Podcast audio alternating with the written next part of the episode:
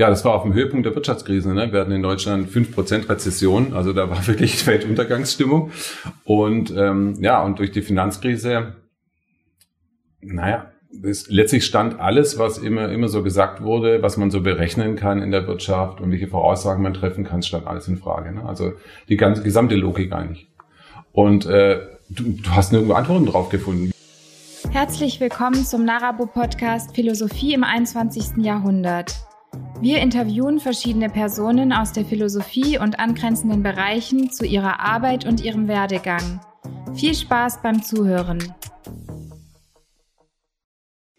Ich freue mich sehr, dass du dir die Zeit nimmst. Möchtest du dich vielleicht zu Beginn erstmal vorstellen? Vorstellen, also so abstrakt vorstellen. So, ich heiße Frank Augustin und bin Chefredakteur des Magazins Agora 42. ja, ich würde dich sehr gerne am Anfang so ein bisschen fragen, erstmal zu dir als Person, zu deinem Werdegang. Du hast ja Philosophie und Geschichte studiert an der Universität in Stuttgart. Wie bist du denn dazu gekommen? Hm. Ja, also für philosophische Themen habe ich mich eigentlich schon ganz früh interessiert, habe mich dann schon im Konfirmationsunterricht mit meinem Pfarrer gestritten, bin dann da rausgeflogen auch, dann geht es dann zum Gottesbeweis und sowas. Also das ging schon recht früh los und dann auch zur Schulzeit schon habe ich mich sehr für, für Albert Camus interessiert und gerade die Frage nach dem Sinn natürlich. Und ähm, ja, im Prinzip hat sich das dann natürlich dann einfach, äh, war das eigentlich irgendwie logisch, dass ich dann äh, da weitermache. Und ähm, muss auch sagen, zuerst habe ich eben äh, im ersten Hauptfach hatte ich Geschichte und im zweiten Philosophie. Und äh, das ging vor allem deshalb, weil zunächst habe ich interessiert, was das eigentlich für ein Land hier ist, in dem ich lebe, weil ich, vieles fand ich sehr komisch. Also wie die Leute eben so leben, ist ein sehr, eigentlich ein sehr reiches Land. Und ähm, doch war da so ein gewisses, nicht, nicht niedriges Maß an, an Unzufriedenheit und eben eine gewisse Sinnlosigkeit. Alle haben auf mich so ein bisschen gehetzt gewirkt immer. Und ich habe mich immer gewundert, warum die Leute das Leben einfach nicht mehr genießen. Also für mich eigentlich auf der Hand, ne, wenn man die Vorgeschichte, Zweiter Weltkrieg und so weiter nicht kennt, dann wundert man sich als junger Mensch einfach, was ist eigentlich hier los? Irgendwas stimmt hier einfach nicht. Und deswegen habe ich Geschichte studiert. Ne? Ich wollte es einfach wirklich wissen. Ich hatte schon im LK auch Geschichte und dann habe ich mich natürlich auch gerade insbesondere mit dem mit der Zeit, äh, Drittes Reich und so weiter befasst und und mich da reingefuchst. Und Philosophie hat mich immerhin weiter noch interessiert, lief aber in der Phase nebenher, weil ich, wie gesagt, ganz existenziell wissen wollte, was stimmt mit meinen Eltern nicht, was mit meinen Großeltern nicht, was ist eigentlich falsch gelaufen. Und das wollte ich aber wissen, das war ganz existenziell. Und die Zeit habe ich mir einfach knallhart genommen. Also egal jetzt mit Zukunftsperspektive, habe ich mal Geld oder nicht, das war mir eins wurscht, weil, wie gesagt, mir ging es eigentlich darum, das zu kapieren. Was ist hier schräg? Weil ich gedacht, wenn ich das nicht weiß, dann brauche ich eh nichts machen. Also alles andere weitere bringt da nichts. Ne? Und dann hatte ich das soweit kapiert. Also gehört sich jetzt so ein bisschen äh, an, es ging lange natürlich, ja, wie gesagt. Und dann habe ich mich wieder mehr der Philosophie zugewendet und habe dann auch äh, gedacht, da muss es weitergehen. Und dann wird danach eben dann auch klar. Und dann wurde da in Stuttgart gerade ein, ähm, Philosophie, ein verständliches Philosophiemagazin, der Blaue Reiter, gegründet. Ich glaube, das war 1995.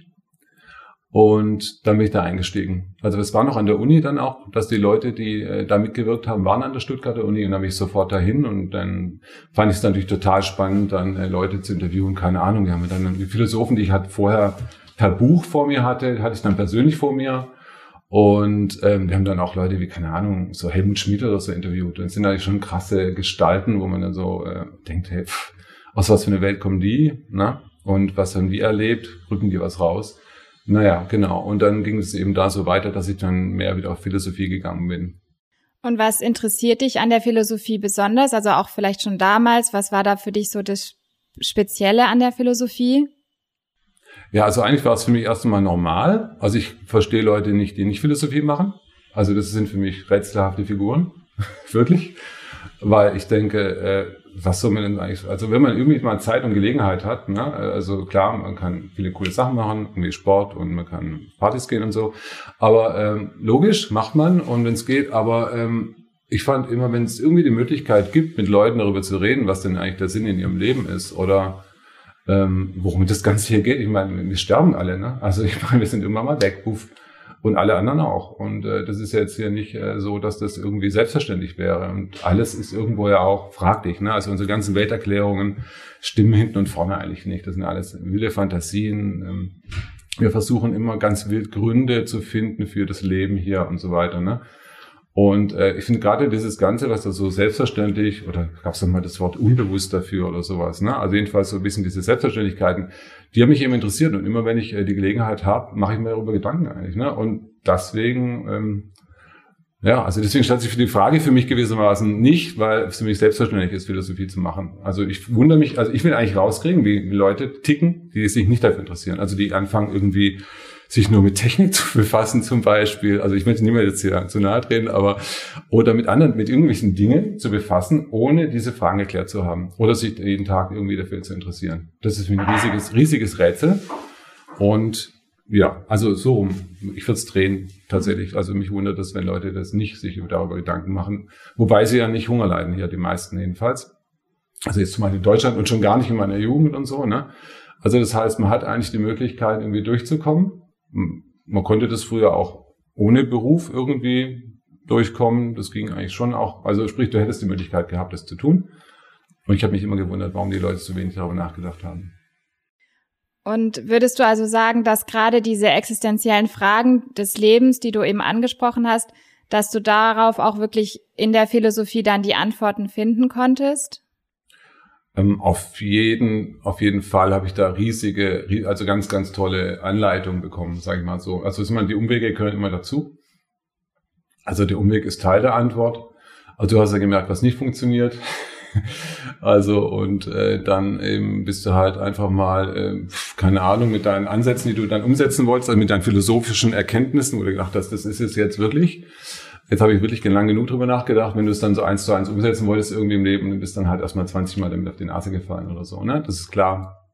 Das gehört dazu, wenn man authentisch und wenn man das ehrlich, ich sag mal, wenn man das, sagt man denn, ja, wenn man das wirklich ehrlich mit sich selbst auch macht, ne, und nicht irgendwie nach außen Interessen, weil es gibt ja immer die Möglichkeiten, du kannst da irgendwie vielleicht auch mal ein bisschen mehr Geld verdienen oder du triffst jemand, der sagt, mach doch mal das, du kannst doch eigentlich da mit Leuten ganz gut reden, äh, da kannst du auch mehr Geld verdienen und sowas. Und das habe ich eigentlich immer systematisch in meinem Leben ruiniert, ne, dass es nie zustande gekommen ist. und, äh, und äh, ja, genau. Also letztlich ging es da, habe ich die Antworten dann, da muss wirklich dafür kämpfen, glaube ich, aber dann kriegt man, glaube ich, auch wirklich ganz, ganz tolle Antworten. Also ich glaube tatsächlich, dass Erkenntnis möglich ist. Also dass man wirklich lernt, äh, gewisse Dinge zu verstehen und zu kapieren. Also dass du wirklich verstehst, wie, warum die Dinge so laufen, auch schief laufen und warum nicht. Was du dagegen tun kannst, dass das so läuft und ja, wie du damit klarkommst einfach auch. Ne? Also ich finde, du kannst auf jeden Fall total viel mitnehmen, ja. Das heißt, du hast gerade gesagt, jetzt irgendwie karrieretechnisch hat dich das nicht angetrieben, irgendwie erfolgreich viel Geld zu verdienen und so weiter, sondern waren es eigentlich so diese Fragen, die sich dir gestellt haben? Oder du hast gesagt, du bist nach dem Studium dann erstmal bei dem Blauen Reiter gewesen. Ähm, und was hat dich da vor allem so bewegt? Ja, also für mich, also Philosophie steht für mich schon immer so ein bisschen für Befreiung. Also äh, im, im, im Kopf erstmal. Also ich würde schon sagen, so im Sinne Hegels, ne, dieses, ihr kennt diesen Satz, ist erst die Vorstellung revolutioniert, so hält die Wirklichkeit nicht aus ich bin jetzt schon der Typ, der sagt, das muss erst im Kopf passieren. Also anders gibt ja andere, die sagen, erst müssen die Verhältnisse umgebaut werden und dann kommt das Denken hinterher und sowas. Ähm, ich finde, es muss irgendwie, also ich finde es irgendwie einleuchtender. Da kann man ganz sicherlich drüber streiten, ist auch egal. Ich finde, erstmal muss es im Kopf eben passieren.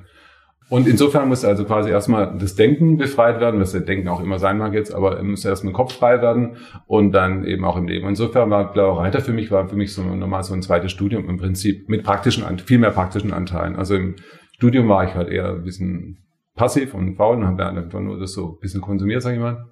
Habe versucht, den Kopf das frei zu kriegen und erstmal alles auf Abstand zu halten. Und beim Blauen Reiter bin ich schon aktiver reingegangen in die Welt dann mit den Leuten gesprochen und so weiter. Ne? Das war dann der aktivere Part. Aber das war letztlich für mich immer der Versuch, ähm, ich habe mir das immer so ausgesucht, ich habe glaube ich auch nie irgendwie sowas wie ein Bewerbungsgespräch mal geführt in meinem Leben oder so, sondern es war immer für mich der Besuch, Versuch, Philosophie stand immer für Befreiung. Und ähm, ja, und dann musst du dich halt so freischwimmen. Ne? Und das ist eher so ein Prozess des Negativen, dass ich Dinge loswerde, wo, wo ich gedacht habe, dass die ganz wichtig sind oder sowas. Ne? Und äh, ja, und beim Blauen Reiter war eben die Möglichkeit für mich, den Kopf freizuhalten und, und weiterzumachen und mehr ins praktische, praktische Leben reinzugehen halt noch. Ne? Und das auszuprobieren. Und auch irgendwie zu merken, wie bin ich eigentlich, wie reagiere ich auf gewisse Dinge, also mich selbst mehr auszuprobieren im Studium hat man, hatte man bei uns die Möglichkeit, sich komplett aus allem rauszuhalten. Also hast du eigentlich mit niemandem Kontakt haben müssen, wenn es nicht sein muss. Und das war dann eben eine ganz andere Sache. Ja, und dann, nachdem die Philosophie dann quasi für mich dann wirklich mal soweit klar war, also für mich waren dann so die letzten Ausgaben vom Blauen Reiter auch der Punkt, wo ich dann gesagt habe, jetzt habe ich so eine gewisse Art und Weise, wie ich verstehe, was meine Position ist. Äh, dann äh, kam eben dann mit der Agora dieses ökonomische Thema rein.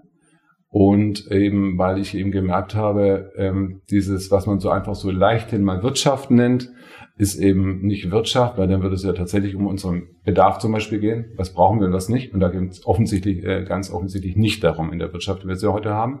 Ja, und dann habe ich eben verstanden, äh, versucht, eben diese philosophischen Erkenntnisse, die ich gesammelt habe, anzuwenden auf, auf die Ökonomie, also auf das Problem. Warum machen wir da was? Was eigentlich dazu dienen sollte, also Wirtschaft jetzt, was sollte dazu dienen, dass irgendwas mit, mit, mit unserem Bedarf zu tun hat, also Lebensgrundlagen sichern, Dach über dem Kopf und so weiter ähm, was man auch so, ähm, ja, also die, die, wie heißt das, Grund, Lebensgrundlagen, da gibt es ein Wort dafür, ein juristisches, egal. Und ähm, dafür soll es da sein, aber de facto geht es um, äh, deswegen nennt man es ja auch Kapitalismus, um ganz andere Sachen. Und dann, dadurch, dass ich den Kapitalismus eben eher so als was wie eine Religion sehe, ähm, konnte ich dann die ganzen philosophischen Dinge ähm, äh, darauf anwenden. Und, oder das war jedenfalls das, was ich dann eben machen wollte unbedingt. Ja, du hast es jetzt schon so ein bisschen angesprochen mit Agora da wollte ich gerne erstmal fragen zu dem Anfang, sage ich mal, zur Entstehung. Also was hat dich eigentlich dazu bewegt, damals mit deinen Kollegen Wolfram Bernhard und Nasim Setin Agora 42 zu gründen? Das war ja, glaube ich, 2009. Ja, genau. Ja, das war auf dem Höhepunkt der Wirtschaftskrise. Ne? Wir hatten in Deutschland fünf Prozent Rezession, also da war wirklich Weltuntergangsstimmung. Und ähm, ja, und durch die Finanzkrise, naja, es, letztlich stand alles, was immer, immer so gesagt wurde, was man so berechnen kann in der Wirtschaft und welche Voraussagen man treffen kann, stand alles in Frage. Ne? Also die ganze gesamte Logik eigentlich. Und äh, du, du hast nirgendwo Antworten drauf gefunden. Wie kann es sein, dass ich im Prinzip fast, äh, bis auf keine Ahnung, zehn weltweit, ja, äh, da, äh, die, die ganzen Wirtschaftswissenschaftler äh, komplett getäuscht haben und die ganzen Politiker keine Ahnung hatten, was, wie sie damit umgehen sollen plötzlich. Also du hast einfach gemerkt, die Leute sind völlig ratlos. Niemand hat einen blassen Schimmer, was eigentlich passiert und worauf man sich da irgendwo offensichtlich eingelassen hat, was einem da um die Ohren fliegt. Und äh, das wollten wir einfach wissen. Also und wir, es gab keine Antworten. Und äh, dann war das eben so, dass wir gesagt haben, wenn man die nicht, wenn es da nichts gibt dazu, so richtig, ähm, oder nur bei ganz wenigen Leuten, muss man das ein bisschen systematisch angehen, haben wir ein Agora gegründet. Also Kredit aufgenommen und ähm, losgelegt. Und ähm, das fand ich dann sehr, sehr spannend, weil in der Phase war es so, dass ähm, wirklich alles in Frage stand. Und du hast wirklich auch mit den ganzen großen, mit den Leuten von den ganz großen Unternehmen und Banken und Ratingagenturen und was einfach reden können. Und die waren wirklich so, dass sie auch gedacht haben, oh, ja, this time is different. Also irgendwas ist hier völlig anders. Die waren ganz offen, haben auch, nicht, auch selbst gesagt, also dann, also manchmal nicht so ganz offen im Interview selbst, aber zumindest dann danach ganz offen, dass sie auch selbst gar keine Ahnung haben, wie das Ganze jetzt, wie, wie man da rauskommen soll aus der ganzen Sache. Und ähm, also insofern eine unglaublich spannende Zeit und wir waren uns damals einfach total sicher, es ändert sich alles. Es muss sich alles ändern, weil es klar. Also so auf der Grundlage kann kein Mensch, muss man ja einfach überlegen, also wenn du schaust, wie viel Realwirtschaft und Finanzkapital, wie, das, wie weit das auseinandergeht. Ne? Das ist da wirklich Realwirtschaft lächerlich klein dagegen. Ne? Und das war damals auch schon so. Und da war eigentlich, eigentlich war klar damals für uns so, jetzt muss sich alles radikal ändern. Also wirklich das, das Leben vom Kopf auf die Füße gestellt werden. Und ähm, genau, das war natürlich einfach eine magische Zeit. Ne? Also wenn du dann so unterwegs bist und kannst mit allen so reden und äh, triffst viele junge Leute, die dann auch der Meinung sind, ja, jetzt muss sich wirklich komplett alles ändern. Genau, und so war das da. Und ähm, ja, und dann hat sich das aber so 2011, 2012 hat sich das dann wieder so, ne, hat sich die, hat sich die quasi, naja, schon, muss man schon so sagen, die Ideologie dann quasi wieder durchgesetzt. Und du hast dann so gemerkt, ups, das braucht wohl noch ein paar Anläufe mehr. Also du hast jetzt gesagt, ihr hattet eigentlich so die Überzeugung, jetzt wird sich wirklich was verändern. Hat sich dann also was verändert tatsächlich? Also wurde diese Krisenzeit genutzt, um daraus irgendwelche neuen Schlüsse und Erkenntnisse zu ziehen, würdest du sagen? Ich würde sagen, gar nicht. Also es ist wirklich gar nichts passiert. Im Gegenteil, ich glaube, dass, ähm, also sagen wir mal so, es ist, also vordergründig ist gar nichts passiert. Ähm, da muss man jetzt sehr genau sein. Ähm, ich glaube, dass aber de facto sehr viel passiert, also wirklich sehr viel passiert ist. Insofern, als die, dass ich glaube, dass der Glaube daran, dass dieses ganze höher, schneller, weiter dass dieses ganze System mit den Finanzmärkten, äh, diese ganze Fortschrittsmythos, diese Wachstumsideologie, dass der Glaube da schon in den Menschen tatsächlich massiv gelitten hat. Also man hat weitergemacht, einfach äh, weil alternativlos wirklich gegolten hat. Man hat wirklich keine Alternative gesehen. Man hat weitergemacht, obwohl eigentlich innerlich die Sache schon so war, dass man nicht mehr so richtig dran glaubt. Sind übrigens natürlich auch immer die gefährlichen Zeiten in der Geschichte, wenn man so weitermacht, ohne an die Sachen wirklich noch zu glauben. Auch davor hat er sicherlich, haben da, waren da viele Zyniker dabei oder so, aber man hat letztlich doch irgendwie geglaubt, dass man auf dem richtigen Weg ist. Das war, fand ich dann, meine, ist meine Meinung nach 2007, 2008, 2009, whatever, ähm, ähm, nicht mehr der Fall. Also das hat sich verändert. Aber man hat sich noch umso mehr an den Status quo geklammert. Und das hatten wir selbst heute noch so, ne? Auch nach Corona und jetzt mit dem Ukraine-Krieg. Äh, du siehst, die Leute sind noch gar nicht bereit dafür, wirklich zu, also Zeitenwende ist ein Witz, also das Wort, also ausgerechnet von Olaf Scholz, ne?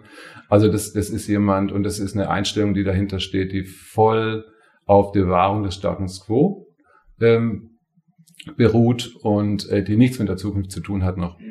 Also unglaublich viel. Ich glaube, dass unglaublich viele Leute noch eine riesige Angst davor haben, wirklich zu verstehen, was jetzt vor uns ist, nämlich eine wirkliche Zeitenwende. Also nicht so eine vordergründige, na, die quasi dazu dient. Wir ändern uns mal ein bisschen, verhalten uns mal ein bisschen geschickt und ja, dann stellen wir noch ein bisschen mit, äh, keine Ahnung, dann stellen wir auf grünes Wachstum hin oder sonstige äh, Idiotien. Und dann kommt man quasi wieder so ein bisschen zurück in die, in die heile Welt, die man sich da erträumt hat. Ähm, das wird überhaupt nicht der Fall sein, natürlich. Also du sagst, es bräuchte eigentlich eine, oder es wird eine richtige Zeitenwende im Grunde genommen bevorstehen. Was sind da jetzt so vielleicht paar Beispiele, um das ein bisschen anschaulicher zu machen, was sich da eigentlich verändern müsste oder was sich vielleicht sogar verändern wird? Ja, also auch da würde ich wieder sagen, muss es vom, also ähm, würde ich sagen, also wenn du, wenn du quasi eine Zeitkritik machst, früher wäre es jetzt eine Faschismuskritik gewesen, weil das natürlich die Zeit bestimmt hat, oder jetzt in dem Fall eben als Zeitkritik ist ja immer eine andere. Jetzt würde ich sagen, ist die Zeit, in der Kritik sich auf eben das, was man Kapitalismus nennt, richten muss. Und wenn du sowas machst, ist es immer erstmal eine Metaphysikkritik. Das heißt, du musst eigentlich erstmal klarkriegen, was war denn eigentlich falsch. Weil sonst rennst du gleich wieder in die nächste Sache rein. Ähm, ich würde schon sagen, dass man erstmal ein bisschen verstehen muss, was da eigentlich prinzipiell eben im menschlichen Leben falsch laufen kann und äh, da würde ich eben schon sagen, dass es eben diese Vorstellungen sind, dass es eben irgendwas Umfassendes, irgendein Prinzip gibt, irgendeinen Gott gibt, irgendeine Welt gibt. Daher kommt auch das Wort Weltanschauung. Da sind wir auch dann gleich bei Ideologie. Ne? Ähm, irgendetwas gibt ähm, im Kleinen Materie oder im Großen eben das Universum, was auch immer sein soll. Äh, keiner hat es bis jetzt, ist bis jetzt begegnet. Also, dass es eben sowas gibt und dass wir kleine Menschen uns dann danach eben ausrichten. Und wenn wir das richtig gut tun, wenn wir das verstanden haben, wie es läuft, dann gehen wir quasi straight Richtung Paradies. Und das ist im Prinzip so ein bisschen auch Kapitalismus. Ne? Der ist so die Vorstellung, dass man eben das Paradies, wenn man es schon nicht, ja, wenn man eben dann eben den Gott verloren hat, an dem man ja so ein bisschen sich hat festklammern können, dann machen wir es eben jetzt gemeinsam äh, schaffen wir das irgendwie, das auf der Erde zu kriegen. Also ist quasi so auch in einer gewissen Art eine Form von Vernunftglaube. Ne? Da ist dann quasi so, eine, so ein reduzierter Vernunftbegriff, dann äh, äh, steckt da auch letztlich dahinter. Ne? Und ähm, ich glaube, erstmal muss man eben verstehen, wäre es mal nicht schlecht jetzt, nachdem eben äh, wir da in, auf jeden Fall eine größere, äh, ganz schlimme Lage erstmal reinkommen werden, weil das Ganze beruht eben auf dem Wahnsinn die letzten 200 Jahre. Und da kannst du nicht einfach jetzt mit, mit Vernunft und so sagen, das drehe ich jetzt mal ein bisschen um in den nächsten drei, vier Jahren und dann klappt das schon wieder. Also wird auf jeden Fall richtig knallen und richtig überwältigend. Und das wäre eigentlich mal eine schöne Gelegenheit zu sagen, das räumen wir doch mal wirklich, gehen wir doch mal wirklich systematisch rein und überlegen uns, was ist falsch gelaufen. Äh, wieso glauben wir nicht wirklich intensiv, nehme ich mal an die Menschen, weil mehr ist nicht da. Und, ähm, und, die, und natürlich die Dinge um uns rum, die, die Natur. Aber es gibt ist Vorsicht auch in der Natur. Das ist auch nicht die Natur, ein großes Naturganzes, das irgendwelcher welchen Prinzipien folgt oder so, sondern eben ganz pragmatisch, was ist da? Wie läuft das Ganze?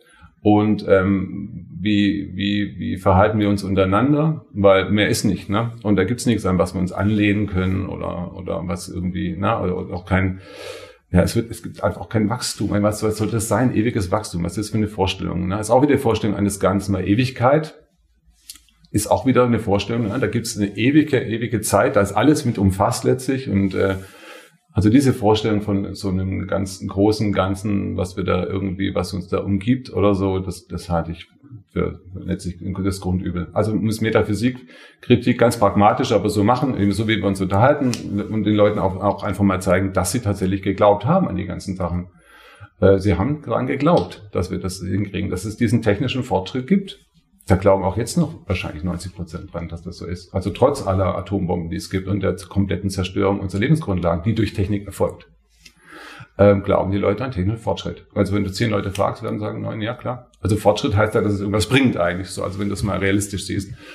Aber jetzt im Moment wird, das sieht es so aus, dass vielleicht dann äh, da vielleicht im schlimmsten Fall, äh, keine Ahnung, ganz, ganz viele Menschen äh, sterben werden. Vielleicht keine Ahnung, also man, man kann es ja sehen, was passieren wird.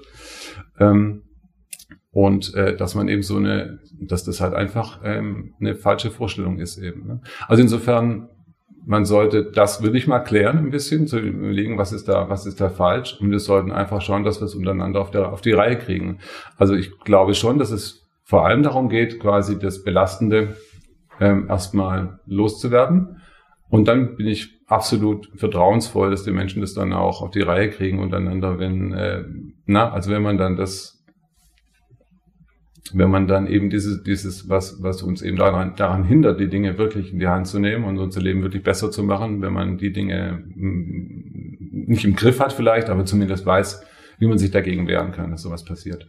Also so konkrete Handlungsverzüge halte ich jetzt, äh, bevor unser, unser Wirtschaftssystem zusammenbrechen wird und ähm, die ganzen Folgen, die wir haben, Thema Lebensgrundlagen und so weiter.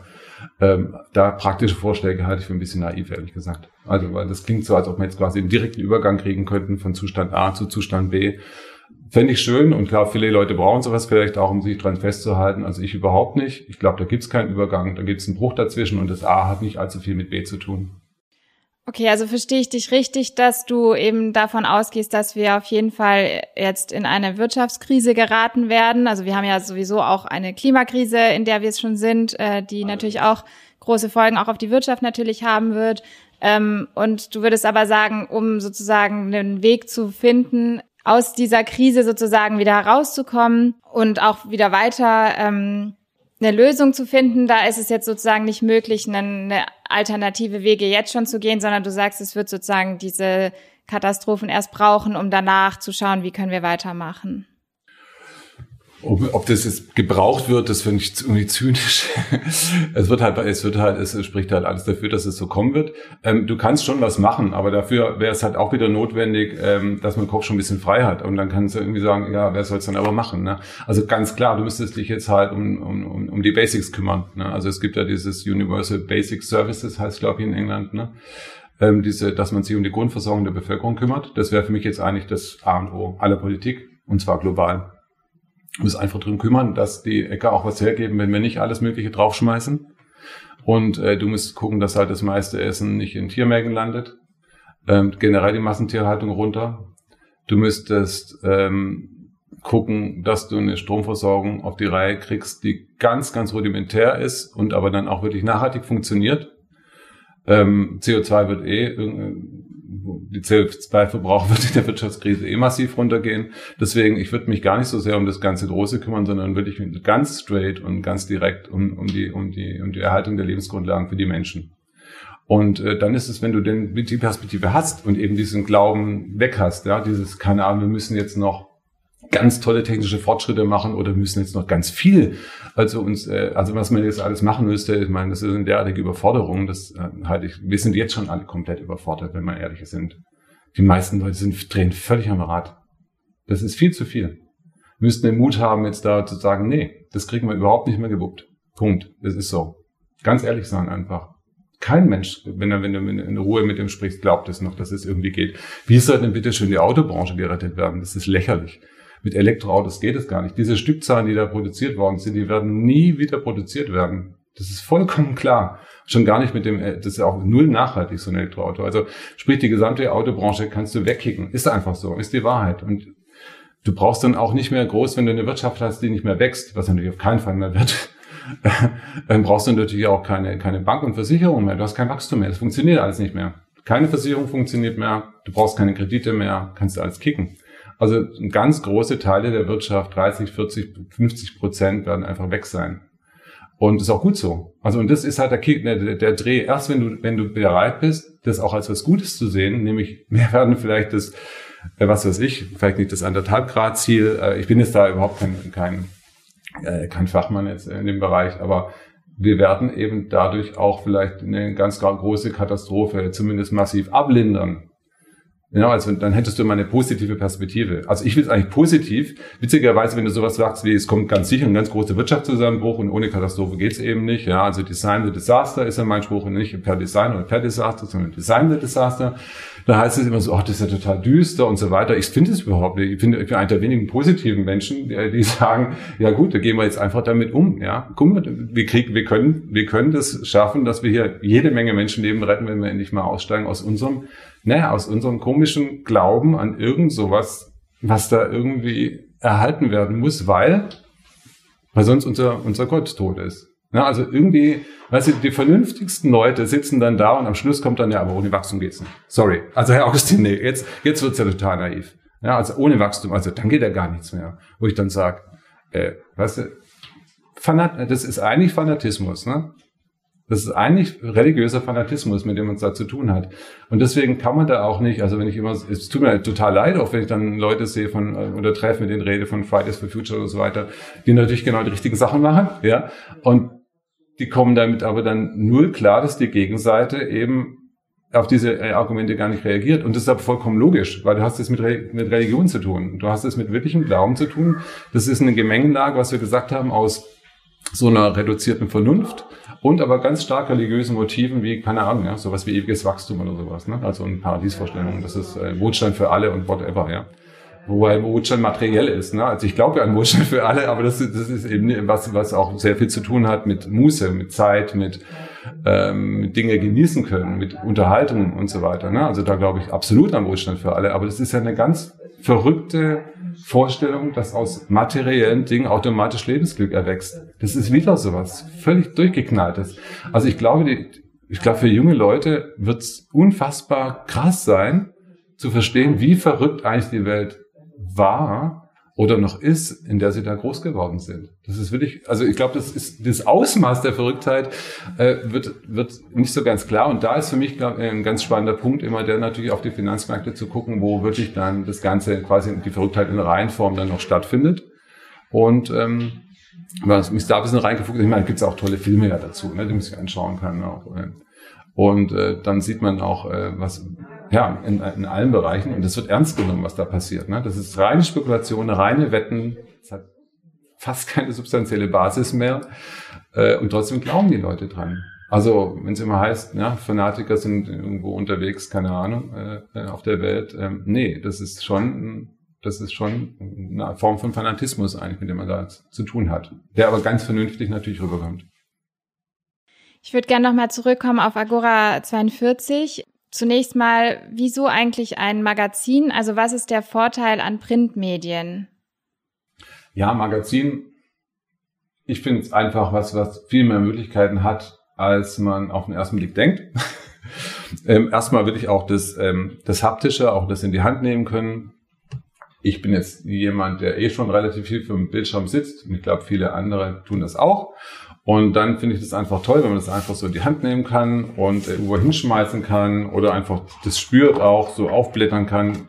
Das ist eben einfach, das ist einfach dreidimensional. Ne? Ich finde es einfach, ich finde es einfach geil. So Papier und dann kann man da irgendwie so tolle Sachen draufdrucken. Ich finde, wenn man das, kann man auch alles schön machen am Bildschirm, aber ich finde, wenn man es dann wirklich dann auch so hat, ist es schon noch irgendwie nochmal toll.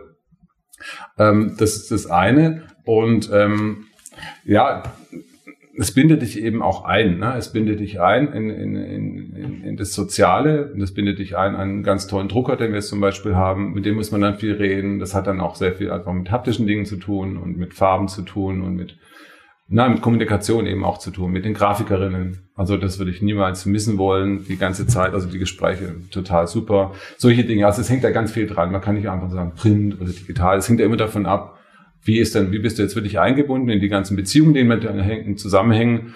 Und ja, und das finde ich dann einfach eben, eben eine, eine tolle Sache. Man kann es irgendwann mal mitbringen und schenken, hat man sowas in der Hand, keine Ahnung. Na, also das, das Ganze, was da drumherum hängt, äh, dranhängt, meine ich, und das finde ich einfach Äh, Finde ich toll und ich glaube auch, dass viele es genießen. Tatsächlich, das ist ja eine recht schwere Lektüre, Agora. Und äh, das ist wie ein Buch ein bisschen teilweise auch. Ne? Und wenn man sie dann äh, so in dieser Form hat, finde ich, das passt einfach zu dem Inhalt. Bei anderen Inhalten mag das absolut so sein, dass das eigentlich im Print gar nichts zu suchen hat, sondern eher nur im digitalen Bereich. Bei sowas Schwerem finde ich es eigentlich gut, wenn es dann in Printform ist. Bevor wir zum Inhalt kommen, vielleicht auch erstmal nochmal allgemein, was heißt eigentlich der Name Agora 42? Hat es irgendwie eine Bedeutung?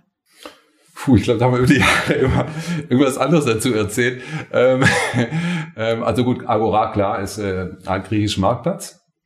Und das war die, äh, ja, der Versammlungsort der, der freien Bürger, nicht BürgerInnen, wie es korrekt sein hätte, sein müssen, weil äh, Frauen waren damals nicht dabei, ähm, was natürlich gar nicht geht. Und ähm, jedenfalls, aber gut, es geht darum, dass da eben die die freien BürgerInnen sich treffen äh, auf dem, auf dem Marktplatz und äh, sich über die wichtigen Angelegenheiten, also natürlich auch die ökonomischen Angelegenheiten, aber nicht nur, auch äh, auf äh, vor allem natürlich auch über die philosophischen Angelegenheiten des Lebens unterhalten. Und die 42, naja gut, das ist natürlich klar, ähm, wir geben damit natürlich hier äh, äh, überhaupt nicht ironisch die Antwort auf alle Fragen. Ja? Also äh, das kommt von Douglas Adams, der Anhalter durch die Galaxis und äh, das ist die Antwort eben auf alle Fragen, die der Supercomputer am Schluss dann eben auswirft, mit, mit der die Menschen jetzt nicht so viel anfangen konnten, aber ja, und natürlich ist es bei uns natürlich auch ein bisschen, steht das auch für das Philosophische, ne? also diese Antwort auf alle Fragen, nach, äh, Antwort auf, äh, auf die Frage nach dem Sinn des Lebens letztlich. Äh, versucht ja, äh, wollen die ja irgendwie wissen und dann sagt er 42. Ja, das hat auch ein bisschen natürlich das ähm, soll was Lustiges eben auch ein bisschen mit reinbringen und sowas. Aber natürlich steht das schon auch fürs Philosophische. Und was sind jetzt eigentlich so die Themen? Also um was geht es eigentlich in dem Magazin? Ja, wir versuchen eben diese eigentlich großen, eher klassisch äh, ökonomischen Themen philosophisch unter die Lupe zu nehmen. Wie natürlich selbstverständlich Wachstum, aber auch sowas wie Wohlstand oder äh, Kapital. Ähm, also diese großen, diese großen Begriffe, die ja ganz bestimmt geworden sind für unsere Gesellschaft, die untersuchen wir eben mit aus dem Blickwinkel, aus dem, aus dem, aus dem Blickwinkel, der eben eher philosophisch ist.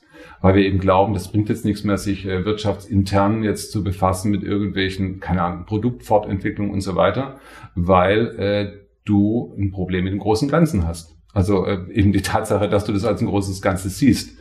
Und, ähm, und äh, da liegen die Probleme. Ne? Also bringt das nicht so viel, wenn ich jetzt, keine Ahnung, ähm, Benzinmotor den Verbrauch nochmal um 0,1 Liter senke, äh, wenn die gesamte Autobranche zusammenbrechen wird. Ne? Also so. Also wir versuchen das quasi in eine, in, eine, in eine Gewichtung zu setzen und zu sagen, Leute, ähm, ähm, das Ökonomische muss jetzt ganz anders betrachtet werden. Ne? Also es kann nicht mehr betrachtet werden so unter dem Blickwinkel, unter dem es bisher betrachtet worden ist. Und da hat die Philosophie großartige Möglichkeiten natürlich, das zu tun. Und, ähm, und äh, ja, wie gesagt, letztlich normal ist es, sich über, die, über diese Dinge Gedanken zu machen. Wofür wirtschaften wir? Warum machen wir das so, dass es so völlig widersprüchlich geworden ist? Und so weiter. Wir denken eben, dass es um diese Fragen geht und dass diese, dass diese scheinbar wirtschaftlichen Themen eigentlich letztlich philosophische Fragen sind.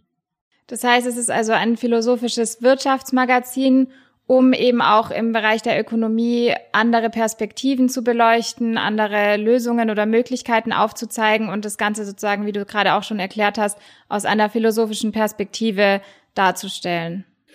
Auf jeden Fall. Und es ist natürlich auch schon so, das kann man jetzt, glaube ich, schon nach ähm, 13 Jahren bald, ja, bei, äh, bei 13 Jahren auch sagen, natürlich war das auch ein bisschen immer subversiv. Natürlich wollten wir auch den Leuten damit den Stecker ziehen, die dran geglaubt haben, dass es immer so weitergehen wird. In jedem Gespräch, was wir da geführt haben, in jedem Interview haben wir ja Fragen gestellt, wo, wo du mit gläubigen Leuten zu tun hattest. Keine Ahnung, sitzt mal so jemand gegenüber von so einer Ratingagentur oder von der Deutschen Bank oder so.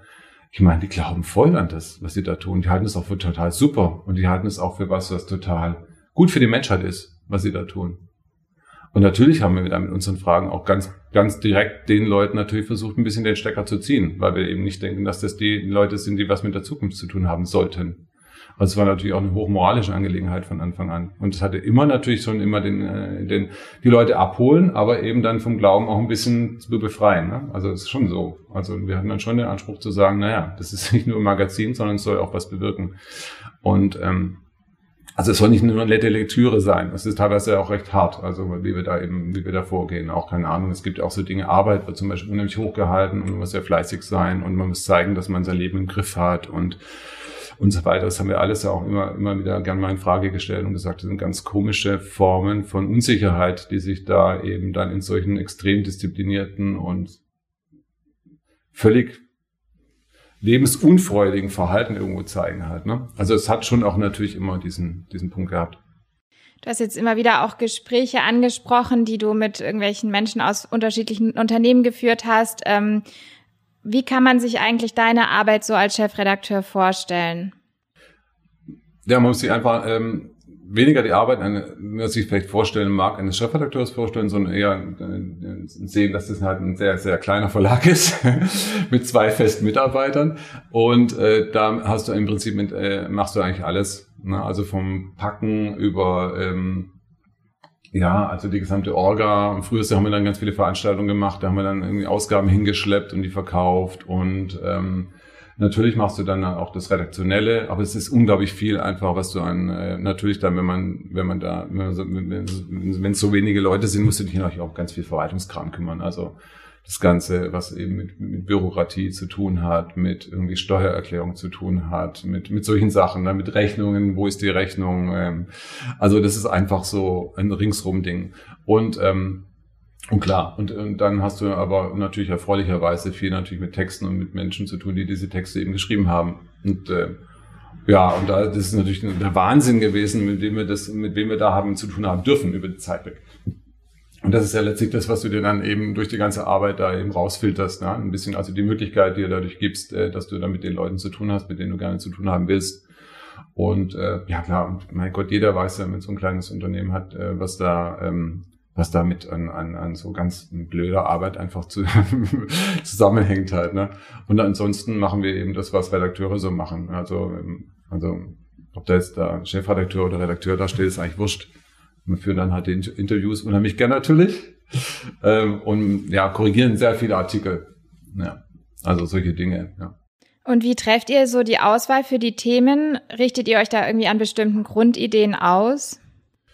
Hm, Nee, also das so, wir haben natürlich ein sehr, sehr groß, ein großes, sehr, sehr viele freie ja, Mitarbeiterinnen, sage ich mal, oder einfach viele Leute, die in dem Umfeld ähm, der Agora ähm, und dann in den Gesprächen kommt man, hat, kommt bekommt man schon irgendwie dieses Thema in den Hinterkopf und dann, äh, wir sind ja immer daran interessiert und haben natürlich ein Eigeninteresse, was interessiert uns gerade und das ist natürlich leitend ähm, aber dann ist es natürlich so, dass man im Gespräch auch mal, kann, gerade im Interview oder sowas, man sich auch auf, auf einen interessanten Punkt kommt ähm, und dann denkt, oh, darüber würde ich eigentlich gerne mal mehr wissen oder die Person ist da gerade dran und dann denkt man, oh, das wäre eigentlich auch ein Thema. Also man klaut dann eben auch von anderen, die, die ja eben mit Spaß an dem Thema dran sind, äh, klaut man dann auch einfach mal ein Thema und sagt, das machen wir jetzt einfach so ein Thema der nächsten Ausgabe.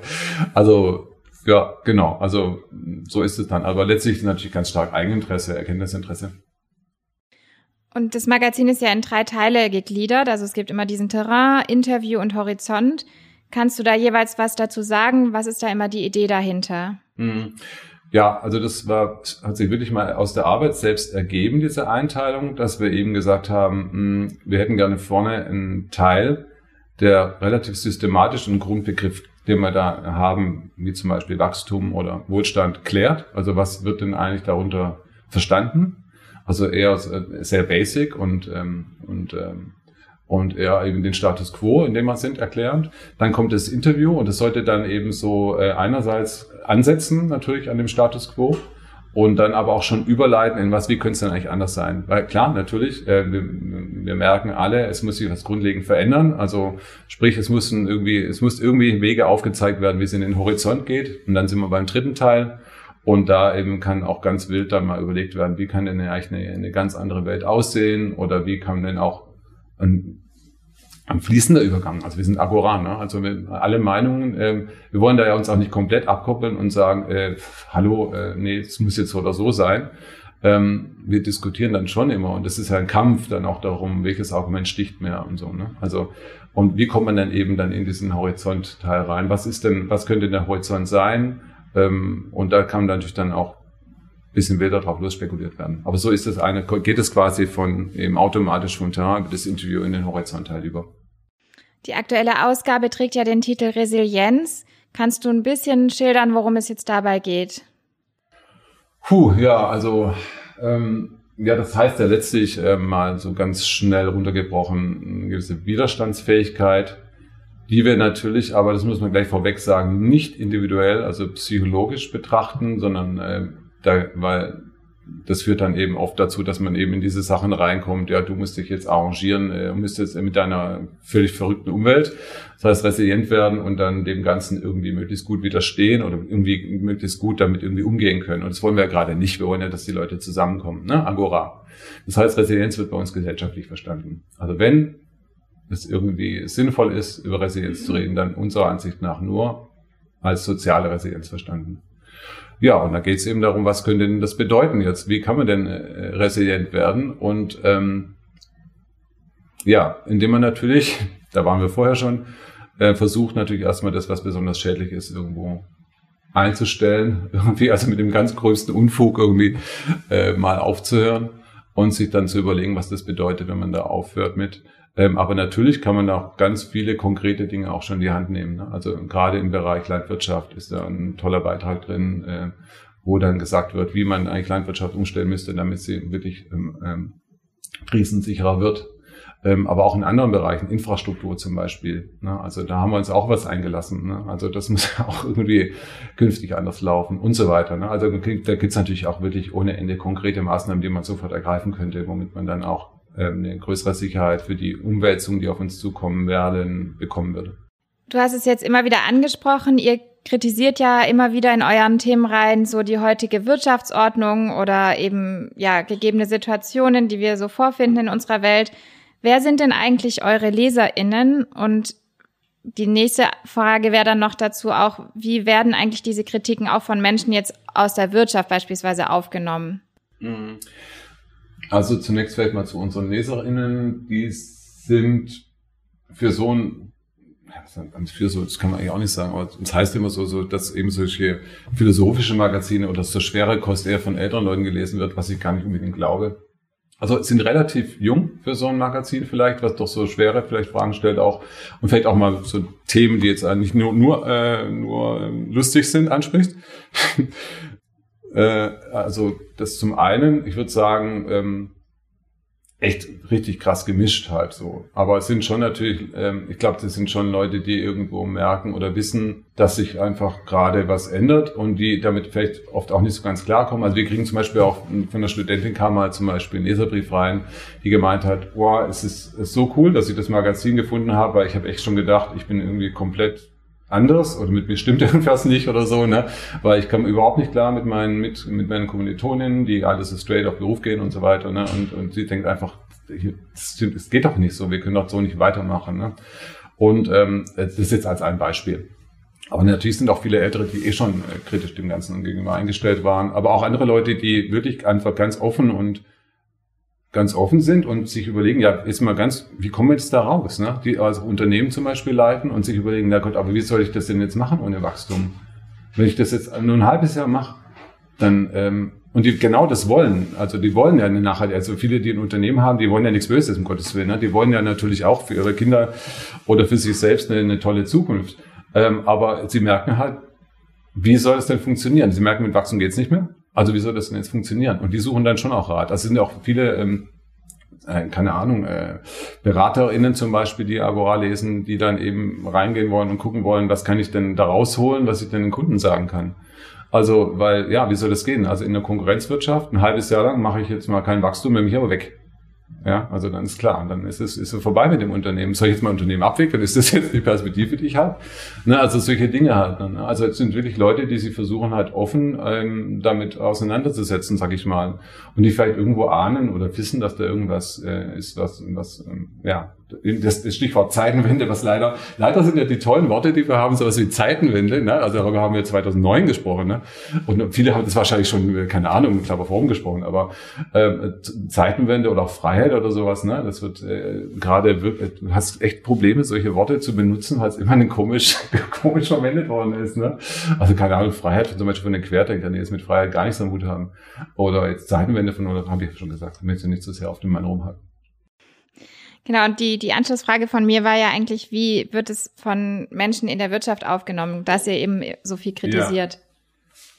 Also ich sage mal, das in der Wirtschaft ist schwer zu sagen. Da gibt's, ähm, es gibt einfach diese komplett auf Wachstum gezogenen Unternehmen, wo es halt wirklich auch intern um Karriere und sowas geht. Und das ist, also ja, das wird sowas nicht gelesen. Also das ist, das ist für die dann sowas wie, oh Gott, also nee, also das hat ja mit, das hat ja mit der Realität nichts zu tun.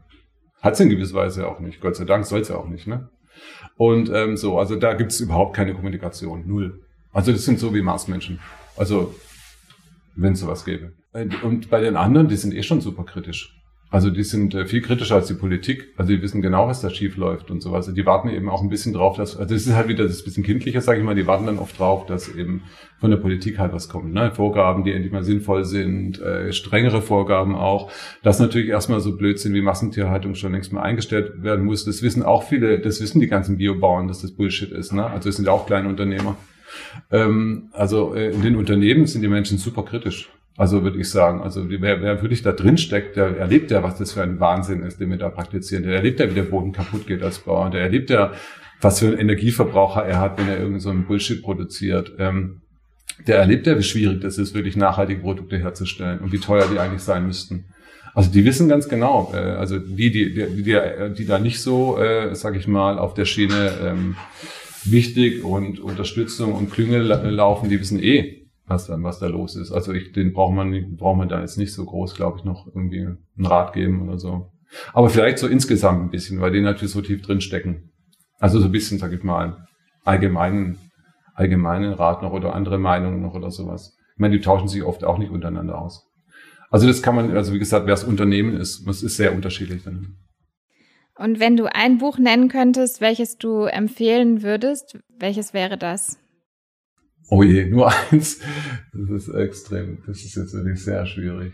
Vielleicht so ein Buch, was dir jetzt so spontan in den Kopf kommt, wo du sagen würdest, da bist du der Meinung, dass das vielleicht jede und jeder mal gelesen haben könnte?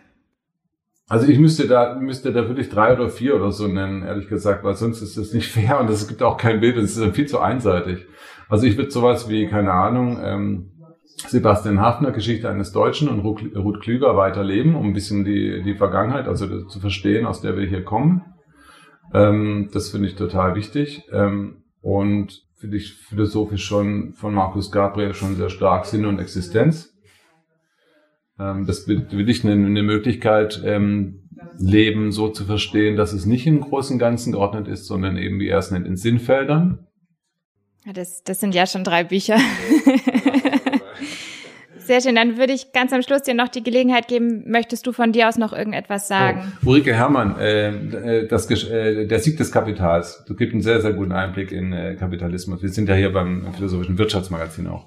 Also äh, Ulrike Herrmann, das Sieg des Kapitals. Unbedingt. Ja, Entschuldigung. Alles gut. Und darüber hinaus, also wir haben jetzt ja über vieles gesprochen, aber ich konnte dich natürlich nicht zu allem fragen. Möchtest du jetzt am Schluss noch irgendwas von dir hinzufügen oder äußern? Nee, aber euch fragen vielleicht, ähm, was, ähm, warum ihr die Gespräche führt. Was, äh, auf, was, äh, auf was für eine Suche seid ihr da? Ähm, das ist eine gute Frage. die du nicht beantworten wirst. Doch, kann ich sehr gerne ein bisschen drauf eingehen. Also ich würde sagen, ganz allgemein ähm, ist es, glaube ich, unser Anliegen schon jetzt vor allem philosophische Themen, aber auch drumrum aus verschiedenen Gebieten, angrenzenden Gebieten, ähm, zum einen jetzt mal aus der Wissenschaft heraus, aber eben auch drumherum einfach zu vermitteln, also da einen gewissen Zugang auch zu geben, ähm, gerade jetzt so Wissenschaftskommunikation, aber auch ein Stück weit äh, diesen Einblick in die Persönlichkeiten dahinter zu gewähren. Und auch ich persönlich finde es einfach sehr interessant, da die unterschiedlichsten Fragen stellen zu dürfen, verschiedenste Personen mit ihrer Arbeit auch kennenzulernen und dadurch dann aber auch die Möglichkeit zu haben, eben auf verschiedenste Themen einzugehen und immer mit dem Blickwinkel auch, was ist da eigentlich wichtig auch für unsere heutige Zeit, was können wir daraus beziehen und somit dann so ein bisschen auch dieses größere Thema, was dahinter steht, von der Relevanz der Philosophie beziehungsweise auch eben angrenzenden Bereichen zu beleuchten. Ja, okay, super, ja. Ja, also, ja gut, vielleicht noch, was habe ich, ich gestern Abend nochmal Notizen gemacht. Moment, darf mit drauf gucken? Ja, also genau, Philosophie. Ihr habt auch irgendwo mal, habt ihr nicht irgendwo auch mal die Frage gestellt, was Philosophie sein könnte, was es ist? Ich würde tatsächlich eben dass im Grunde Philosophie, wenn man sich überlegt, was das ist, tatsächlich Mut ist, meiner Ansicht nach.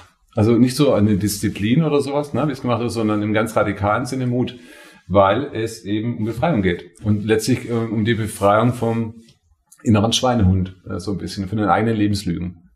Ne? Also jeder hat Lebenslügen und äh, jeder, ne, also mit Sternchen, hat Lebenslügen. Und, ähm, und ich glaube, dass es eben, also man wird eben als Kind groß und glaubt an ein großes Ganzes zum Beispiel jetzt, ne? und du musst dich da irgendwie langsam rauskämpfen und du hast ein gewisses Bild von dir, was, was, was weiß ich, ne? Also du machst da, machst da das Leben. Und ich glaube, deswegen ist Philosophie im Grunde Mut und weil es um Befreiung geht. Und Befreiung macht immer Angst. Und du musst dich da einfach halt gewissen Dingen stellen. Insofern würde ich das noch sagen, ne? dass es letztlich darum geht, ähm, dass Philosophie Mut ist und dass es ähm, darum geht, ähm, sich eben von diesen, von diesem inneren Schweinhund irgendwo, irgendwo frei zu machen. Und das funktioniert, es geht. Ja, sehr schön. Vielen Dank. Das ist doch ein sehr schönes Schlusswort. Dann bedanke ich mich sehr herzlich bei dir für das Gespräch und auch für deine Zeit. Danke dir, danke euch, dass ihr euch die Zeit genommen habt, mit einem hier angerückt seid. Finde ich total großartig. Dankeschön. Vielen Dank. Wir freuen uns, dass du dir die Zeit zum Zuhören genommen hast. Gerne kannst du uns deine Anregungen, Gedanken oder Wünsche mitteilen. Ausschnitte des Interviews kannst du dir auch als Video auf unserem Narabo YouTube-Kanal ansehen. Bis zum nächsten Mal.